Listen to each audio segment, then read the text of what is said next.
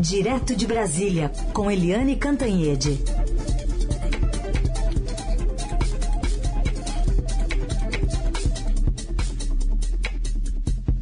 Oi, Eliane, bom dia. Bom dia, Raíssa Carolina, ouvintes. Oi, Eliane, bom dia, bem-vinda.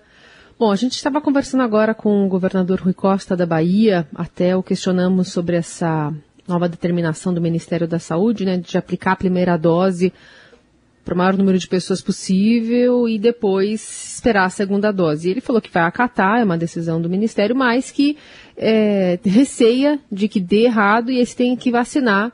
Ele falou, se não me engano, a, a, tiro na culatra, que vai, você vai ter que depois vacinar, revacinar a primeira pessoa para dar o tempo e, e, e, não perder a validade da vacina de acordo com as orientações né, do, do seu fabricante.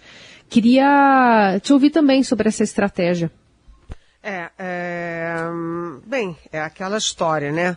O governo, depois de não negociar as vacinas, não negociou, né? Passou nove meses ali é, prendendo a negociação com a Pfizer, né? Não fez nenhum movimento em relação à Moderna, à Janssen, à Sputnik, nada disso. É, trabalhou contra, ostensivamente contra a Coronavac, que é o que está salvando, está salvando a lavoura, a vacinação e as vidas aqui no Brasil. É a Coronavac que o Bolsonaro chamava de a vacina chinesa do Dória. Né? O Bolsonaro, na verdade, o governo dele, penduraram todas as fichas é, numa única vacina, que é a Oxford AstraZeneca. E a gente viu como a vacina está atrasada, chega a conta gotas. Se a gente fosse depender só de Oxford AstraZeneca, a, vac a vacinação possivelmente nem tinha começado. É, e agora o governo mudou. É, quando a gente vê os filhos do Bolsonaro fazendo campanha pela vacinação, usando até o Zé Gotinha com uma seringa assim como se fosse uma arma, né, daquelas que eles têm em casa, adoram é, estimular para todo mundo.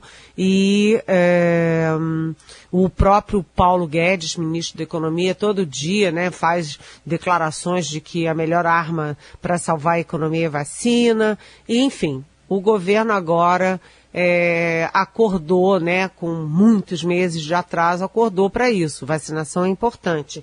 E como não tem vacinação, não tem vacina para todo mundo, qual é a saída? Ah, o Pazuello, que aliás é muito curioso, porque ele já foi demitido há uma semana e continua lá, solta nota, participa de reunião, dá entrevista. Eu acho que ele não tem simancol, né? Ele está agindo como se fosse uma coisa que ele não é. Ele não é mais ministro da Saúde, ele foi demitido, mas ele solta a nota e tudo, e agora eles uh, fazem esse movimento que é muito arriscado, como disse o governador Rui Costa da Bahia. Todo estoque de vacina que está aí disponível é, pode ser ou será usado para a primeira dose. E aí os especialistas morrem de medo, porque toda, uh, todo o planejamento, todo o cronograma do Pazuello foi um desastre, né? Ele dizia que ia vacinar em fevereiro, aí quando Dória disse que ia vacinar em janeiro, aí ele disse que não, que agora a gente vai vacinar em dezembro. Depois era janeiro, depois era fevereiro de novo. Ele fez uma confusão de datas que ficou patética. E depois, na hora das doses também, o cronograma de vacinação para março era de 46 milhões de doses. Aí caiu para 38, caiu para 30, caiu para 28, caiu, enfim. É, ninguém leva a sério né, as promessas de vacinas do governo e particularmente do Pazuello. E então, e e aí, gente, usa todo o estoque para vacinar a primeira dose e se as doses, as, a, o resto das doses prometidas não chegarem a tempo? A pessoa que tomou a primeira dose vai ficar sem a segunda. Ou seja, a primeira dose, eu já conversei com é, epidemiologistas, infectologistas sobre isso. O que que acontece? A primeira dose, né, começa a perder efeito porque os, toda a pesquisa foi feita assim, você toma a primeira dose na tal data e, dependendo da vacina, a segunda dose na data tal. Se você não tomar a segunda dose quando tem que tomar, a primeira dose começa a perder efeito, ela começa a perder eficácia. É como se você estivesse jogando o esforço de vacinação fora. Então, muito, muito arriscado. Agora, o Brasil é, recebeu ontem um milhão de vacinas do consórcio COVAX Facility. É um consórcio global para ajudar os países em mais dificuldade para fornecer doses àqueles que ou não tomaram providências ou não têm recursos, etc. Agora, um milhão de doses para um país como o Brasil é muito pouquinho, né? O que, que adianta um milhão de doses? Né? Com 27 milhões, a gente conseguiu vacinar 5% da população, 27 milhões de doses. O que que, enfim, o que que é um milhão de doses? Né? Até o fim do mês, é, a aposta é que, do Ministério da Saúde é que o COVAX Facility mande mais um milhão é, e 900 mil doses. Ok, né? Tudo bem, ótimo, é bem-vindo, claro, mas é pouco muito pouco, gente. Muito bem. Eliane, outro assunto também, ontem é aniversário do presidente, 66 anos, algumas carreatas ocorreram, a gente viu principalmente no Rio e em Brasília, e ele aproveitou para subir mais o tom e fazer até ameaças justamente aos governadores? É, é o presidente está subindo muito o tom, gente está subindo muito o tom. Na semana passada a gente viu o presidente falar que, enfim, é, vai, é, tá chegando a hora de, de tomar medidas duras. O que, que são medidas duras? Né? É, ele diz que ah, os governadores, os opositores estão esticando muito a corda, mas a sensação generalizada é de que ele está esticando excessivamente a corda, testando limites, e quanto mais ele fala em estado de sítio, ele vai para o Supremo abrir ação contra governadores, contra o toque de recolher, é, ele vai atrás é, de, de jornalistas, de chargistas, de professores, com essa história de lei de segurança nacional. Quanto mais ele faz essas coisas que são autoritárias, que são ameaças de ditadura, mais a tropa feroz bolsonarista, principalmente na internet, também recrudesce. E uh, ontem já circulavam vídeos né, na internet de cidadãos que a gente não sabe se são militares, se não são, se são milicianos armados até os dentes, porque o Bolsonaro abriu, né, a, a flexibilizou é, as armas e as munições. E eles estão lá agora na internet ameaçando guerra civil né? Vamos partir para cima, vamos para a guerra. É tudo na base da arma, do tiro, da matança. É tudo assim, é tudo muito nonsense, mas Uh, o, o, Supremo Tribunal Federal está preocupado, os presidentes da Câmara, eh, o Arthur Lira, e do Senado, o Rodrigo Pacheco, estão preocupados, né, os governadores, eh, os, os, as entidades tipo ABI, OAB, há uma grande preocupação com as intenções do presidente Jair Bolsonaro, quando ele, ele é, aumenta toda hora, aumenta o número de armas em mãos de civis, derruba as portarias de segurança contra armas com civis feitas pelo exército, aumenta a munição, fica falando em é, estádio de sítio, fica falando em esticar corda, fica falando em medidas duras, põe-se a gente para falar essas coisas na internet, fica uma dúvida que é uma dúvida legítima. O que que o presidente pretende? O que que o presidente pretende? Até onde ele quer chegar? Né? É Isso tudo vem sendo acompanhado pelas instituições e com muita preocupação, posso garantir a vocês. São 9 horas e 13 minutos. Eliane, queria colocar a pergunta da Regina aqui para você. Muitos países suspenderam a aplicação da vacina Oxford AstraZeneca. E você sabe me dizer se pode o Brasil também suspendê-la? E ainda, será que há brasileiros já com coágulos e não se identificou tal anomalia por falta de vagas em hospitais? Não, olha, foi ótimo você trazer essa pergunta, Regina, porque é, essa, essa questão de suspender vacina é um excesso de zelo de segurança dos países. Vários países efetivamente suspenderam a Oxford AstraZeneca porque teve algumas, alguns indícios de que ela estava gerando coágulos. E a Organização Mundial de Saúde a OMS foi contra a suspensão, defendeu a vacina e agora as pesquisas feitas mostram que não há aumento de coágulo no universo que tomou a vacina, que a vacina é 79% segura e que as pessoas devem ter tranquilidade para tomar a vacina Oxford AstraZeneca. Né? Quando você compara, é só comparar né?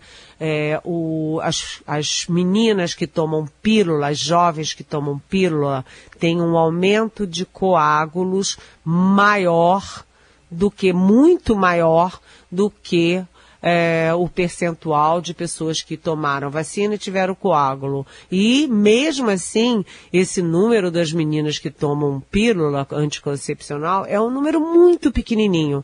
Já é muito pequenininho e é maior do que houve ocorrências naquele universo de pessoas que se vacinaram. Então, atenção, calma, cuidado, né? Isso tudo é medida de segurança. A gente lembra que aqui no Brasil a Coronavac ficou, eu não me lembro se exatamente dois dias, uma coisa assim, suspensa, porque um dos é, voluntários que estavam fazendo o teste morreu né? Dois dias. O presidente Bolsonaro até disse, essa Coronavac mata, aleja, etc. E depois se viu que o rapaz tinha se suicidado.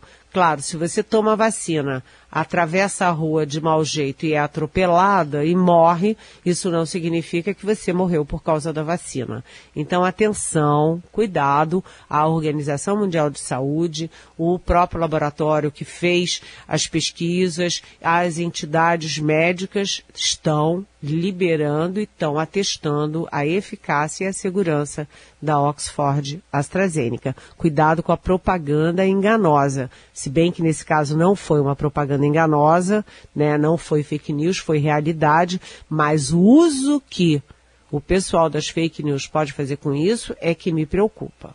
Participação de Eliane Cantanhede, direto de Brasília. Você falou aí, né, Eliane, do presidente Bolsonaro aumentando o tom da, das ameaças, mas a gente observa a movimentação de presidentes de outros poderes articulando um, uma frente nacional, incluindo governadores e prefeitos. Olha, é, foi ótimo você perguntar isso, Heisen, porque semana passada teve muita agitação, assim, muita movimentação para articular uma frente, uma união nacional contra a pandemia, que deve chegar a 300 mil mortos nessa semana. Né, 300 mil mortos e o tremor dos especialistas é que começa a chegar a 3 mil mortos por dia. É, então, já que o presidente Bolsonaro continua sem compreender a dimensão da coisa, continua a trabalhar contra as medidas de combate à corrupção, de, de combate à, à pandemia, ou seja, a favor da pandemia, então os outros poderes começaram a se articular, né?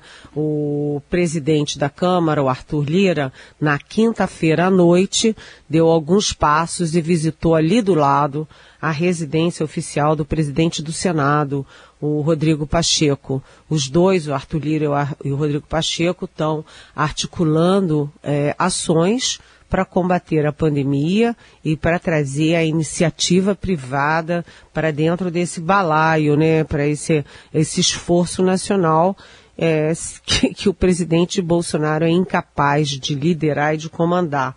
Né? Na sexta-feira, o próprio secretário de governo da presidência, o uh, general Luiz Eduardo Ramos, amanheceu às oito em ponto na casa do, Arthur, do Rodrigo Pacheco, que é o presidente do Senado, e para tentar articular uma reunião dos presidentes de poderes amanhã, terça-feira né? Porque é preciso todo mundo fazer alguma coisa. O presidente não faz, todo mundo tem que sair correndo e fazer.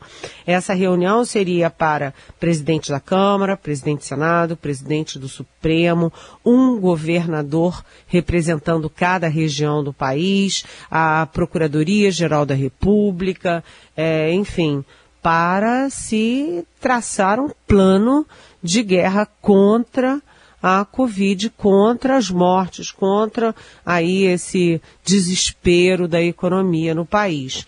Né? Também no mesmo dia, o Rodrigo Pacheco, que vai se tornando ali um, um, um centralizador, dessas ações, ele se reuniu com o ex, quase futuro, sei lá o que, que o homem é, Marcelo Queiroga, que foi anunciado pelo, para o Ministério da Saúde, mas até hoje não tomou posse e se reuniu com ele cobrando o cronograma de vacinações, as ações, o que, que o governo federal está fazendo para impedir essa mortandade, essa tragédia.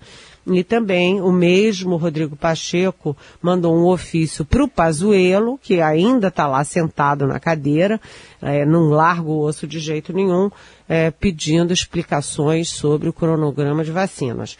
E para completar essa ação toda, o o, o próprio Rodrigo Pacheco, o próprio presidente do Senado, mandou um ofício para Kamala Harris, que acumula a função de vice-presidente do Joe Biden nos Estados Unidos com a de presidente do Senado. Ou seja, a, a Kamala é a correspondente do Rodrigo Pacheco lá nos Estados Unidos. E nesse ofício, o Rodrigo Pacheco pede um gesto de solidariedade dos Estados Unidos, mandando para o Brasil uh, o estoque excedente de vacinas. Eles, os Estados Unidos compraram muito mais vacinas do que o necessário para vacinar a sua população. E o Rodrigo Pacheco pediu para eles mandarem para o Brasil esse estoque excedente. Claro, não, não, não pediu uma doação, mas pediu para negociar a compra, para o Brasil poder negociar a compra. Enfim, os poderes se articulam para tentar co é, cobrir o vácuo que o presidente Jair Bolsonaro deixa. Enquanto todo mundo combate a pandemia, o presidente Bolsonaro é, faz o contrário, né? Fica aí nessa guerrinha contra os governadores, contra todo mundo, a favor do vírus e aí usando até a Lei de Segurança Nacional contra opositores. É, Eliane, nesse sentido, o Daniel quer saber se o fato da AGU não ter assinado a ação ao Supremo contra as medidas de isolamento mostra uma derrota do presidente Bolsonaro, né, dessa ação movida na semana passada contra, por exemplo, o governo da Bahia, do Distrito Federal do Rio Grande do Sul. Oi, é, bem-vindo, bom dia. Essa é a sensação que fica, porque foi uma ação que o presidente Bolsonaro assinou ele diretamente e a AGU, que é a Advocacia Geral da União, não assinou. Então ficou aquela dúvida, por que que não assinou? É, a sensação é de que a AGU disse, olha, eu tenho princípios, eu tenho regras, tenho leis e sou da democracia. Não vou entrar numa guerra que é pessoal e insana do presidente da República contra os governadores. Uh, mas se a AGU agiu assim, o Ministério da Justiça, o próprio ministro da Justiça, André Mendonça, é que está liderando esse processo de uso da Lei de Segurança Nacional, que é um instrumento da ditadura, contra quem faz cartaz contra o Bolsonaro, quem xinga o Bolsonaro de é, genocida, quem faz qualquer tipo de crítica ao Bolsonaro. Isso, sinceramente, não é da democracia. Né? O, todos os presidentes, todos, Sarney, é, o Collor, Fernando Henrique, é, Lula, Dilma, todos sofreram críticas, charges, é, todos das é, formas mais duras e ninguém usou lei de segurança nacional. É diferente, viu, usar a, é, você é, criminalizar quem ameaça dar uma surra no ministro, quem conclama seguidores a invadir o Supremo para dar tiro em ministro do Supremo, quem é, quer derrubar o, o, Congresso, o Supremo, a democracia. É, isso é, é conclamar para o crime. É diferente de você criticar o presidente da República ou quem quer que seja. É, criticar se chama liberdade de expressão. E o Ministério da Justiça está se dispondo a usar uma lei da ditadura, uma lei da exceção contra críticos. E crítica faz parte direta, é instrumento direto da democracia. Bom, Helena, além dessa movimentação dos presidentes do Legislativo e também do Judiciário, está em curso uma movimentação do setor privado para ah. avanço no combate à pandemia. Ah, sim. É, realmente, Heisen, o setor privado é muito importante, porque você está tendo essa mortandade e você está vendo ao lado disso, vai faltar oxigênio, já falta leito, né? As pessoas já estão morrendo sem leito, é, sem atendimento. Vai faltar oxigênio, está começando a faltar é, medicamentos para intubação de pacientes. Então, está é, todo mundo correndo para a iniciativa privada pedindo reforço para leitos, oxigênio, medicamentos. Imagina só em que ponto chegamos. E a gente espera que a iniciativa privada cumpra esse papel. Além disso, você teve é, aí é, banqueiros pressionando por, pelo combate à pandemia, você tem articulações de variados setores e entidades para que o governo haja, para que o governo assuma a sua responsabilidade. Yane, queria encerrar aqui com a mensagem da Juliana Teures, ela diz assim: Eu gostaria muito de pedir para Eliane que mandasse um feliz aniversário para o meu pai, senhor Ricardo. Meus pais estão há alguns meses em Santa Catarina, cuidando dos netos pequenos que ficaram sem aulas durante a pandemia. E devido a isso não posso visitá-los agora. De certa forma, o Jornal Dourado nos une, pois ouvimos todas as manhãs e ao longo do dia trocamos impressões. Agradeço muito se puderem mandar essa mensagem. E ele ouve o Morelli atentamente, depois segue com a Eliane Cantanhete.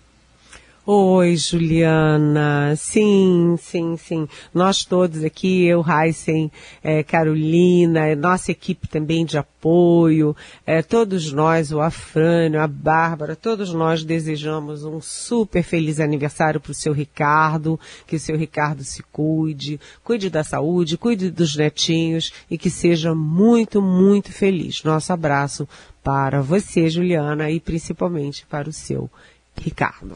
É isso aí. Muito bem, Eliane, obrigada por hoje. A gente volta a se falar amanhã. Boa semana, viu?